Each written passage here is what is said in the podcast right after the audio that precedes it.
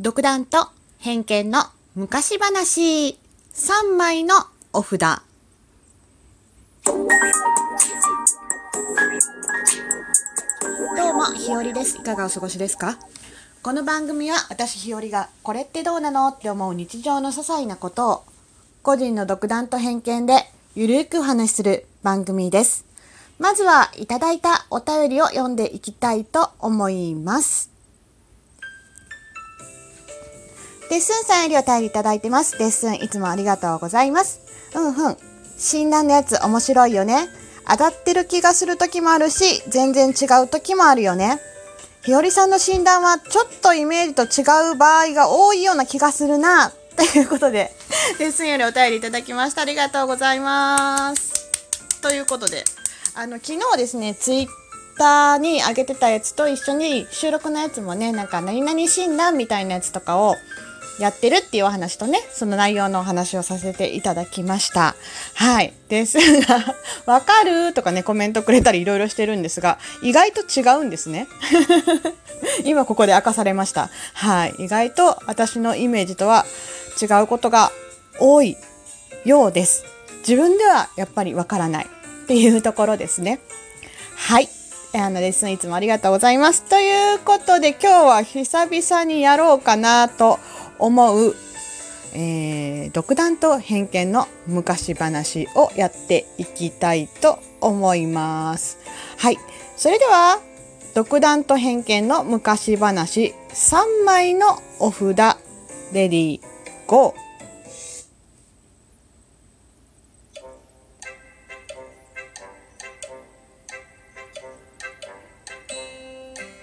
3枚のお札。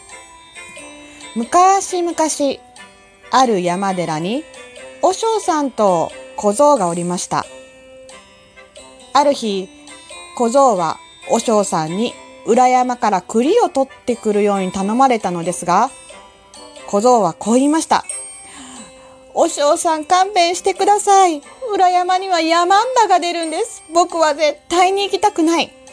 すると、和尚さんは、わかったわかった。じゃあこれを持っていけ。と、3枚のお札を小僧さんに渡しました。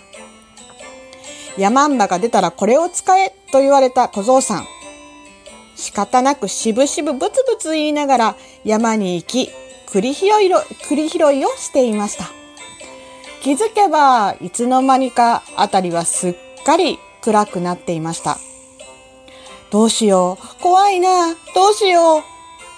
困っていると、そこへ一人のおばあさんが現れました。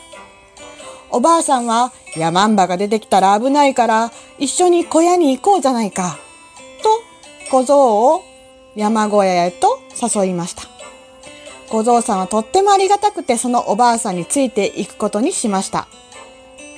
その晩、小僧が寝ていると、なんだか、シャーシャーという音が聞こえてきます。え？何の音だろう？怖いな。不思議に思って、おばあさんの部屋を覗くと、そこには鋭い刃物を研いでいるおばあさんがいたのです。そう。そのおばあさんこそが山んばだったんです。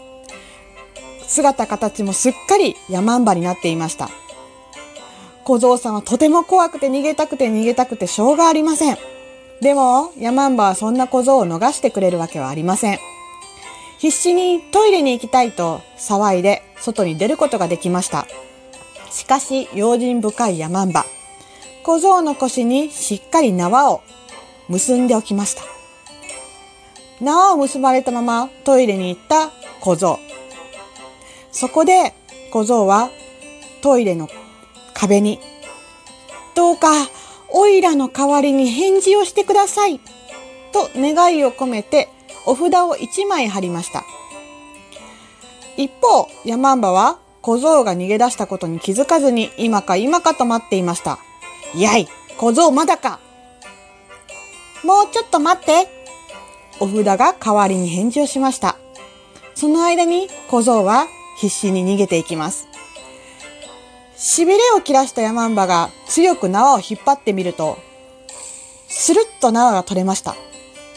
そうしてようやく小僧さんが逃げ出したことが分かったヤマンバです。おのれ小僧、逃がさんぞ必死で逃げる小僧の耳に恐ろしいヤマンバの声が聞こえてきます。もう少しで食われてしまうかもしれない。その時、小僧さん、小僧はお札の2枚目を取り出しました。そして、なんとか助けてくれるようにお札に祈ったのです。すると、小僧の前に、山ンと小僧の間に川ができました。小僧はその川を渡って、その川の向こうと山ンは川の逆側。しかし、山ンはすぐに川の流れをもろともせずに追いかけてきました。小僧はまた必死で逃げながらとうとう最後のお札を取り出しました。何でもいいから助けてすると、今度はお札は砂の山となって、山んばは足を止められて進めなくなりました。その隙に無我夢中で寺に帰った小僧は必死で和尚さんに山山んばが来ることを伝えます。そして、ついに山んばが寺に来てしまいました。和尚さんは山んばにこう言います。術比べをして、もし勝ったら小僧を渡してやる。ヤマンバは、しめしめと術比べならお手の物です。その話にすっかり乗りました。そして和尚さんはこう言います。ヤマンバさん、手のひらに乗れるくらい小さくなれるかな？とても難しいぞ。ヤマンバは、何言ってんだい？私はそんなの得意だよと、小さく小さくあっという間になってしまいました。そこで和尚さん、それを見て、しめしめ、思い通りだ。その山んばを草餅にパタンと挟んでパクッと食べてしまったのです。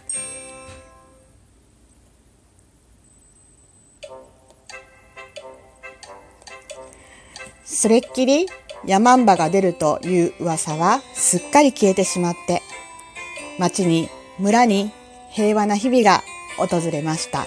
とさ？めでたし、めでたし。はい。ということで、3枚のお札のお話でした。いかがだったでしょうか？久しぶりにやりました。いや、もうだいぶね、やってなかったのであれなんですけど、うん、3枚のお札のお話をして、してみました。皆さんだったらどうやって3枚のお札を使いますか？